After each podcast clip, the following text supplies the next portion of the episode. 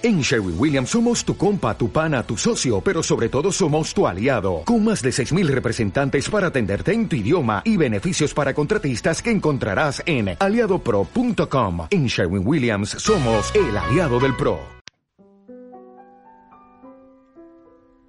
Capítulo 7. Una merienda de locos. Habían puesto la mesa debajo de un árbol, delante de la casa, y la liebre de marzo y el sombrerero estaban tomando el té. Sentado entre ellos había un lirón que dormía profundamente, y los otros dos lo hacían servir de almohada, apoyando los dos codos sobre él y hablando por encima de su cabeza. Muy incómodo para el lirón, pensó Alicia, pero como está dormido, supongo que no le importa. La mesa era muy grande, pero los tres se apretujaban muy juntos en uno de los extremos. ¡No hay sitio! se pusieron a gritar cuando vieron que se acercaba Alicia. ¡Hay un montón de sitio! Protestó Alicia indignada, y se sentó en un gran sillón a un extremo de la mesa. Toma un poco de vino, la animó la libre de marzo. Alicia miró por toda la mesa, pero allí solo sabía té. No veo ni rastro de vino, observó. Claro, no lo hay, dijo la libre de marzo. En tal caso, no es muy correcto por su parte andar ofreciéndolo, dijo Alicia enfadada. Tampoco es muy correcto por tu parte sentarte con nosotros sin haber sido invitada, dijo la liebre de marzo. No sabía que la mesa era suya, dijo Alicia. Está puesta para muchas más de tres personas. Necesitas un buen corte de pelo, dijo el sombrerero. Había estado observando a Alicia con mucha curiosidad, y estas eran sus primeras palabras. Debería aprender usted a no hacer observaciones tan personales, dijo Alicia con acritud. Es de muy mala educación.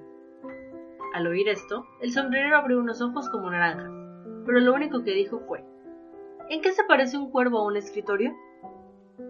Vaya, parece que nos vamos a divertir, pensó Alicia. Me encanta que hayan empezado a jugar a las adivinanzas. Y añadió en voz alta Creo que sé la solución. ¿Quieres decir que crees que puedes encontrar la solución? preguntó la libre de marzo. Exactamente, contestó Alicia.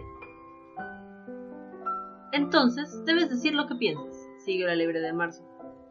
Ya lo hago, se apresuró a replicar Alicia. O al menos, o al menos pienso lo que digo. Viene a ser lo mismo, ¿no? ¿Lo mismo?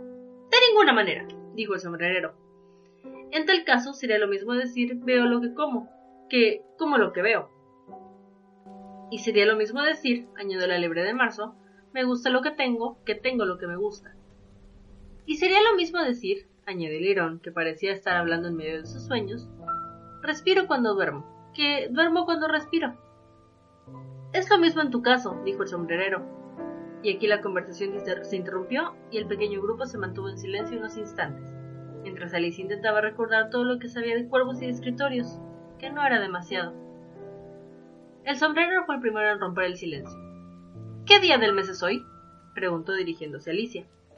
Se había sacado el reloj del bolsillo y lo miraba con ansiedad, propinándole violentas sacudidas y llevándosela una otra vez al oído. Alicia reflexionó unos instantes. Es día cuatro, dijo por fin. Dos días de error, se lamentó el sombrerero, y, dirigiéndose amargamente a la liebre de marzo, añadió. Ya te dije que la mantequilla no le sentaría bien a la maquinaria. Era mantequilla de la mejor, replicó la liebre muy compungida. Sí, pero se habrán metido también algunas migajas, gruñó el sombrerero. No debiste utilizar el cuchillo del pan. La liebre de marzo cogió el reloj y lo miró con aire melancólico. Después lo sumergió en su taza de té y lo miró de nuevo, pero no se le ocurrió nada mejor que decir y repitió su primera observación. Era mantequilla de la mejor, ¿sabes? Alicia había estado mirando por encima del hombro de la liebre con bastante curiosidad. ¡Qué reloj más raro! exclamó. Señala el día del mes y no señala la hora que es. ¿Y por qué habría de hacerlo? rezongó el sombrerero. ¿Señala tu reloj el año en el que estamos? Claro que no, reconoció Alicia con prontitud. Pero eso es porque están tanto tiempo dentro del mismo año. ¿Qué es precisamente lo que le pasa al mío? dijo el sombrerero. Alicia quedó completamente desconcertada. Las palabras del sombrerero no parecían tener el menor sentido. No acabo de comprender, dijo tan amablemente como pudo. El irón se ha vuelto a dormir, dijo el sombrerero, y le echó un poco de té caliente en el hocico. El lirón sacudió la cabeza con impaciencia y dijo sin abrir los ojos. Claro que sí, claro que sí. Es justamente lo que yo iba a decir. ¿Has encontrado la solución a la adivinanza? preguntó el sombrerero, dirigiéndose de nuevo a Alicia. No, me doy por vencida. ¿Cuál es la solución? No tengo la menor idea, dijo el sombrerero. Ni yo, dijo la liebre de marzo. Alicia suspiró fastidiada. Creo que ustedes podrían encontrar una mejor manera de matar el tiempo, dijo, que ir proponiendo adivinanzas sin solución. Si conocieras el tiempo tan bien como lo conozco yo, dijo el sombrerero, no hablarías de matarlo. El tiempo es todo un personaje. No sé lo que usted quiere decir, protestó Alicia. Claro que no lo sabes, dijo el sombrerero, arrugando la nariz en un gesto de desprecio. Estoy seguro de que ni siquiera has hablado con el tiempo. Creo que no, respondió Alicia con cautela. Pero en la clase de música tengo que marcar el tiempo con palmadas. Ah, eso lo explica todo, dijo el sombrerero. El tiempo no tolera que le den palmadas. En cambio, si estuvieras en buenas relaciones con él, haría todo lo que tú quisieras con el reloj. Por ejemplo, supón que son las nueve de la mañana, justo a la hora de empezar las clases, pues no tendrías más que susurrarle al tiempo tu deseo y el tiempo en un abrir y cerrar de ojos haría girar las agujas de tu reloj. La una, la una y media, hora de comer. ¿Cómo me gustaría que lo fuera ahora? se dijo la liebre de marzo para sí en un susurro. Sería estupendo, desde luego, gritó Alicia pensativa. Pero entonces todavía no tendría hambre, ¿no le parece? Quizás no tuvieras hambre al principio, dijo el sombrerero, pero es que podrías hacer que siguiera siendo la una y media todo el rato que tú quisieras. ¿Es esto lo que ustedes hacen con el tiempo? preguntó Alicia. El sombrero movió la cabeza con pesar. Yo no, contestó. Nos peleamos el pasado marzo justo antes de que ésta se volviera loca, ¿sabes? Y señaló con la cucharilla hacia la liebre de marzo. ¿Ah, sí? preguntó Alice interesada. Sí, sucedió durante el gran concierto que ofreció la Reina de Corazones, y en el que me tocó cantar a mí. ¿Y qué cantaste? preguntó Alicia. Pues canté Brilla, brilla, rata alada. ¿En qué estás tan aterada? Porque esa canción la conocerás, ¿no? Quizá me suene de algo, pero no estoy segura, dijo Alicia. Tiene más estrofas, siguió el sombrero. Por ejemplo, por sobre el universo vas volando con una bandeja de teteras llevando. Brilla, brilla. Y al llegar a este punto, el lirón se estremeció y empezó a cantorrear en sueños. Brilla, brilla, brilla, brilla. Y estuvo así tanto rato que tuvieron que darle un buen pellizco para que se callara. Bueno, siguió contando su historia el sombrerero. Lo cierto es que apenas había terminado yo la primera estrofa cuando la reina se puso a gritar. Vaya forma estúpida de matar el tiempo. Que le corten la cabeza. ¡Qué barbaridad! ¡Vaya fiera! exclamó Alicia. Y desde entonces, añadió el sombrero con una voz tristísima, el tiempo cree que quise matarlo y no quiere hacer nada por mí. Ahora son siempre las seis de la tarde. Alicia comprendió de repente todo lo que ella ocurría. ¿Es esta razón de que haya tantos servicios de té encima de la mesa? preguntó. Sí, esa es la razón dijo el sombrero con un suspiro. Siempre es la hora del té, y no tenemos tiempo de lavar la vajilla entre té y té. Y lo que hacen es ir dando vuelta a la mesa, ¿verdad? preguntó Alicia. Exactamente, admitió el sombrerero, y a medida de que vamos ensuciando las tazas. ¿Pero qué pasa cuando llegan de nuevo al principio de la mesa? se atrevió a preguntar Alicia. ¿Y si cambiáramos de conversación? Los interrumpió la lebre de marzo con un bostezo. Estoy harta de todo este asunto. Propongo que esta señorita nos cuente un cuento. Mucho me temo que no sé ninguno, se apresuró a decir Alicia muy alarmada ante esa proposición. Pues que lo haga Lirón, exclamaron el sombrerero y la liebre de marzo. ¡Despierta, Lirón! Y empezaron a darle pellizcos, uno por cada lado. El Lirón abrió lentamente los ojos. No estaba dormido, aseguró con voz ronca y débil. Estaba escuchando todo lo que decíais, amigos. Cuéntanos un cuento, dijo la liebre de marzo. Sí, por favor, imploró Alicia. Y date prisa, añadió el sombrerero. No vayas a dormirte otra vez antes de terminar. Había una vez tres hermanitas, empezó apresuradamente Lirón, y se llamaban Elsie, Lacey y Tilly, y vivían en el fondo de un pozo. ¿Y de qué se alimentaban? preguntó Alicia, que siempre se interesaba mucho por todo lo que fuera comer y beber. Se alimentaban de melaza, contestó Lirón, después de reflexionar unos segundos. No pueden haberse alimentado de melaza, ¿sabe?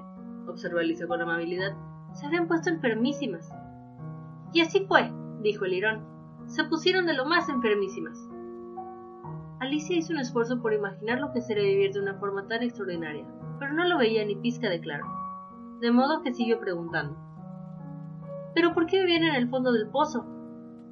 Toma un poco más de té, ofreció, solicita la libre de marzo.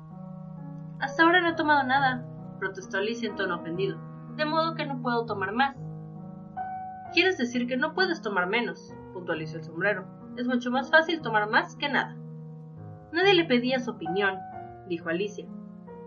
¿Quién está haciendo ahora observaciones personales? preguntó el sombrero en tono triunfal. Alicia no supo qué contestar a esto. Así pues, optó por servirse un poco de té y pan con mantequilla. Y después se volvió hacia lirón y le repitió la misma pregunta. ¿Por qué vivían en el fondo de un pozo? El lirón se puso a cavilar de nuevo durante uno o dos minutos, y entonces dijo, era un pozo de melaza. No existe tal cosa. Alicia había hablado con energía, pero el sombrero y la liebre de marzo le hicieron callar con sus mientras el lirón rezongaba indignado. Si no sabes comportarte con educación, mejor será que termines tú el cuento. No, no, por favor, continúe, dijo Alicia en tono humilde. No volveré a interrumpirle. Puede que en efecto exista uno de esos pozos. Claro que existe uno, exclamó el lirón indignado. Pero sin embargo estuvo dispuesto a seguir con el cuento. Así pues, nuestras tres hermanitas estaban aprendiendo a dibujar, sacando. ¿Qué sacaban? preguntó Alicia, que ya había olvidado su promesa. Melaza, contestó el lirón sin tomarte esta vez tiempo para reflexionar. Quiero una taza limpia, les interrumpió el sombrerero. Corrámonos todos un sitio. Se cambió de silla mientras hablaba, y el lirón le siguió. La liebre de marzo pasó a ocupar el sitio del lirón, y Alicia ocupó a reñadientes el asiento de la liebre de marzo. El sombrerero era el único que salía ganando con el cambio, y Alicia estaba bastante peor que antes, porque la liebre de marzo acababa de derramar la leche dentro de su plato. Alicia no quería ofender otra vez al lirón, de modo que empezó a hablar con mucha prudencia. Pero es que no lo entiendo. ¿De dónde sacaban la melaza? Uno puede sacar agua de un pozo de agua, dijo el sombrerero. ¿Por qué no vas a poder sacar melaza de un pozo de melaza? No seas estúpida. Pero es que ellas estaban dentro, bien adentro, le dijo Alicia Lirón, no queriéndose dar por enterada de las últimas palabras del sombrerero. Claro que lo estaban, dijo Lirón. Estaban de lo más requete bien. Alicia quedó tan confundida al ver que Lirón había entendido algo distinto a lo que ella quería decir, que no volvió a interrumpirle durante un ratito. Nuestras tres hermanitas estaban aprendiendo pues a dibujar, siguió Lirón, bostezando y frotándose los ojos, porque le estaba entrando un sueño terrible. Y dibujaban todo tipo de cosas, todo lo que empieza con la letra M. ¿Por qué con la letra M? preguntó Alicia. ¿Y por qué no? preguntó la liebre de marzo. Alicia guardó silencio. Para entonces, el lirón había cerrado los ojos y empezaba a cabecear, pero con los pellizcos del sombrerero se despertó de nuevo, soltó un gritito y siguió la narración. Lo que empieza con la letra M, como matarratas, mundo, memoria y mucho, muy. En fin, todas esas cosas. Mucho, digo, porque ya sabes, como cuando se dice un mucho más que un menos. ¿Habéis visto alguna vez el dibujo de un mucho? Ahora que usted me lo pregunta, dijo Alicia, que se sentía terriblemente confusa, debo reconocer que yo no pienso. Pues si no piensas, cállate, le interrumpió el sombrerero. Esta última grosería era más de lo que Alicia podía soportar. Se levantó muy disgustada y se alejó de allí. El lirón cayó dormido en el acto, y ninguno de los otros dos dio la menor muestra de haber advertido su marcha, aunque Alicia miró una o dos veces hacia atrás, casi esperando que la llamaran. La última vez que los vio, estaban intentando meter al lirón dentro de la tetera. Por nada del mundo volveré a poner los pies en ese lugar, se dijo Alicia, mientras se adentraba en el bosque. Es la merienda más estúpida a la que he asistido en toda mi vida. Mientras decía estas palabras, descubrió que uno de los árboles tenía una puerta en el tronco. Qué extraño, pensó. Pero todo es extraño hoy. Creo que lo mejor será que entre enseguida. Y entró en el árbol. Una vez más se encontró en el gran vestíbulo, muy cerca de la mesita de cristal. Esta vez haré las cosas mucho mejor, se dijo a sí misma, y empezó por coger la llavecita de oro y abrir la puerta que daba al jardín. Entonces se puso a morecer cuidadosamente la seta. Se había guardado un pedazo en el bolsillo, hasta que midió poco más de un palmo. Entonces se adentró por el estrecho pasadizo, y entonces Entonces estuvo por fin en el maravilloso jardín, entre las flores multicolores y las frescas fuentes.